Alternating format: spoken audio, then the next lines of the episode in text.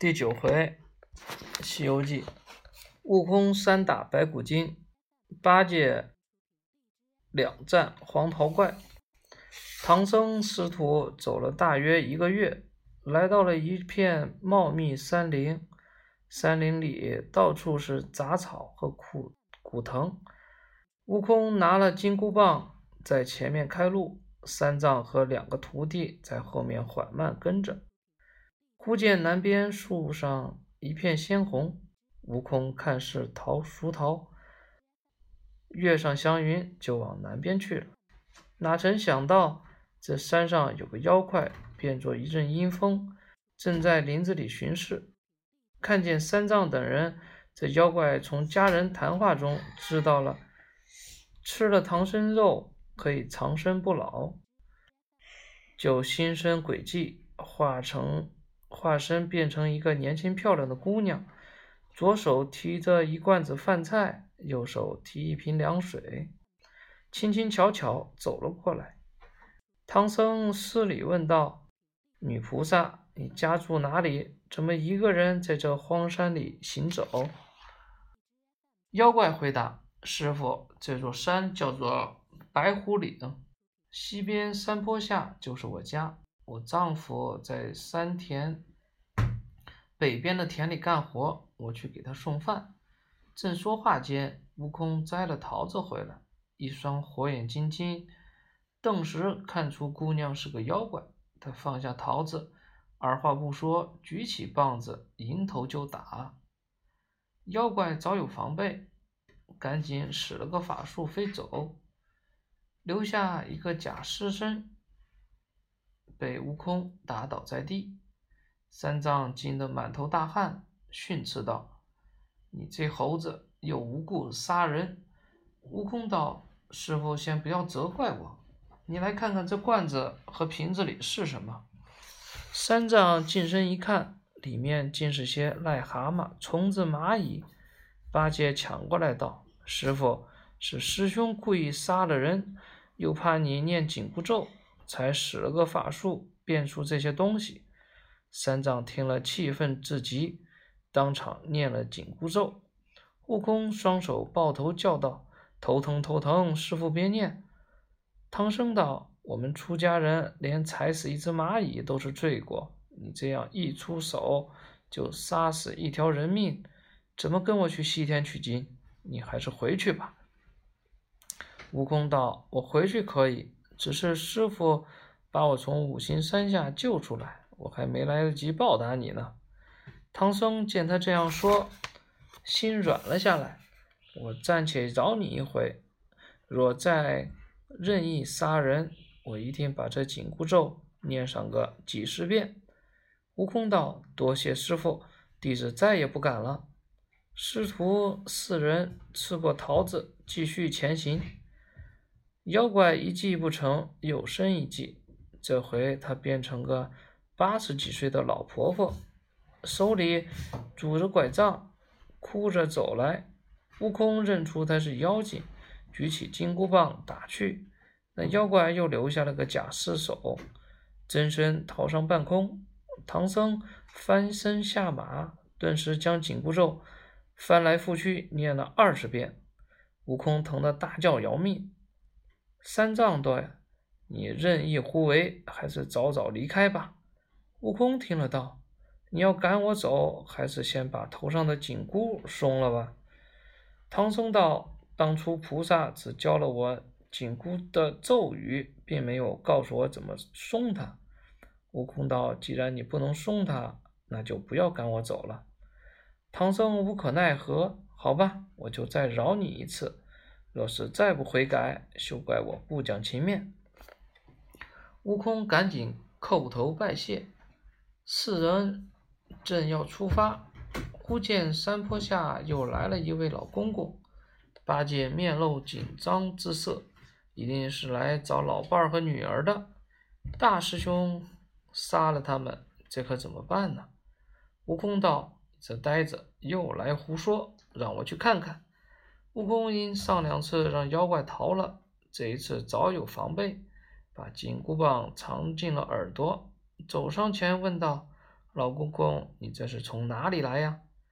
妖怪以为悟空这次没有认出来，慢吞吞的说道：“我从家里来，找我的老伴和女儿。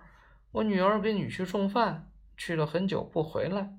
老伴去找他，两个到现在还没回来。”悟空听了，暗想：这妖怪三番两次变化人形来戏弄我，我要打他，又害怕师傅那紧箍咒。要是不打呢，又害怕他害了师傅的性命，不如先打了妖怪。师傅若是念起咒，我好好劝一劝师傅，顾及师徒情分，也不会不答应。想到这里，他出其不意朝那妖怪打去。妖怪没有防备，瞬间倒在地上，化成一堆白骨。脊梁骨上写着“白骨夫人”四字个字。三藏见悟空走了不到半天就杀了三个人，再也忍不住了，就把紧箍咒念个不停。悟空抱着脑袋在地上翻来覆去，痛苦不堪。三藏道：“快，赶快走吧！从今以后，你再也不是我的徒弟了。”悟空听后伤心至极，重重的拜三藏拜了三拜，吩咐两个师弟。你们一路上要小心照顾师傅，如果遇到妖精，就说出我的名字来。说罢，他驾起祥云，飞往花果山。悟空离去不久，唐僧师徒即遭劫难，在八戒、沙僧出去寻找斋饭时，唐僧误打误撞走进了前方一座金光闪闪的宝塔。宝塔里坐着青面黄袍的妖怪，妖怪二话不说，直接把送上门来的三藏绑了起来。八戒与沙僧寻了个遍，终于找到宝塔门前。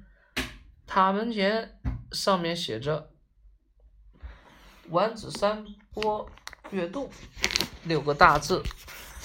二人猜测师傅定是落入了妖怪手中。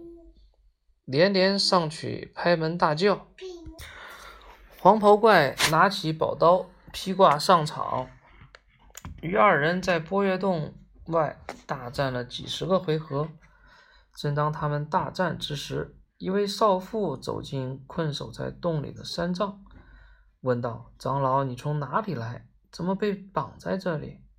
三藏气愤地说：“看样子你是那妖精的夫人吧？”怎么还会来管我的死活？少妇道：“我家原来住在离这里三百里的宝象国，我是那国王的三公主百花羞，人称百花公主。十三年前，我出门玩耍，被这妖怪一阵风刮了进来，又逼我和他做了十三年的夫妻，在这里生儿育女。长老，你是从哪里来？怎么被他捉住了？”唐僧把事情说了一遍，那公主笑道：“长老不要担心，我现在放你出去。你经过宝象国时，帮我送封信给我父王，怎么样？”唐僧一听，哪有不答应的？公主连忙写好信件，交于唐僧，放他从后门逃出，躲藏起来。公主转而来到门前，叫回了黄袍怪，说道：“黄袍郎。”我刚才做了个梦，梦见有个身穿黄金甲的菩萨，要我偿还他一个誓言。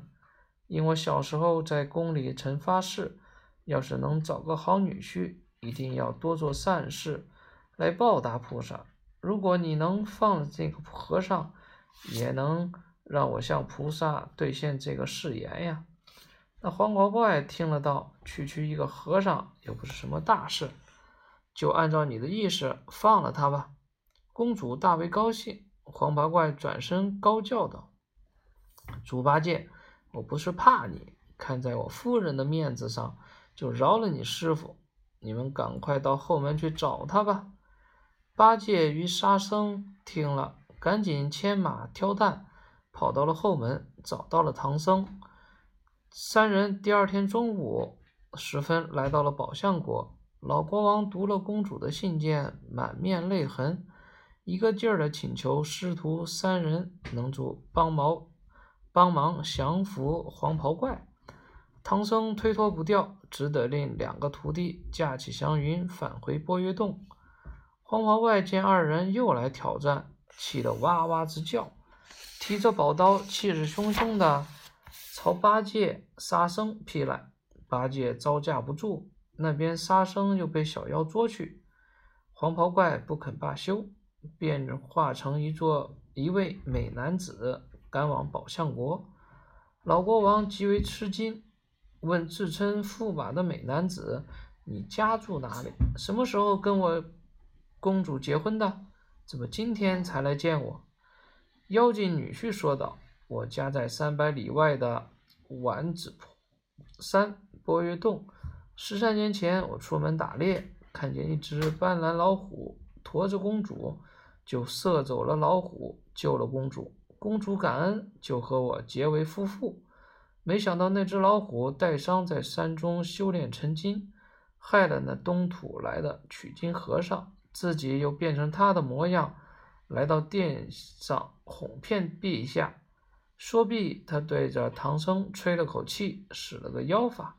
唐僧顿时全身发软，瘫倒在地，扮成了一只斑斓老虎。几个胆大的武将。连忙让人搬来铁笼，把三藏锁进了笼子。八戒万般万般无奈，只能前往花果山，请出大师兄。孙悟空无法容忍师傅遭此劫难，立即驾云来到了波月洞外，大声叫骂。此时黄袍怪已回洞中，正听到悟空挑战。奔出洞外，大喊起来：“好你个弼马温！别人怕你，好你这个弼马温！哼，别人怕你，我可不怕你！”看刀，两人打了五六十个回合，不分胜负。悟空急了眼，狠扎一棒，那妖怪瞬间跑得无影无踪。悟空跃上半空，瞪大一双火眼金睛，也便寻遍不着。他猜测这家伙一定是跑上了天庭，于是翻了个筋斗，就上了凌霄殿拜见玉帝。玉帝听说后，连忙叫来九曜星官、十二元神、东西南北中央五斗、河汉群臣、五岳四如、普天神圣、二十八星宿。结果发现，二十八星宿只剩下二十七位。独独少了一个奎木狼星，二十七星宿各自念动咒语，换来了奎木狼星。玉帝问他为什么要私自下凡，奎木狼星道：“万岁，那宝象国的百花公主原本是天上披香殿的仙女，和我有了感情。后来她下凡脱身成为公主，我就下凡和她做了十三年的夫妻，了结了这段情缘。”玉帝大为生气，降下谕旨，罚他到太上老君的兜率宫烧火去了。悟空反身下了天庭，来到了波月洞，救出沙僧，又将百花公主送回宝象国，再解救师傅，与两位师弟重又踏上了西去之路。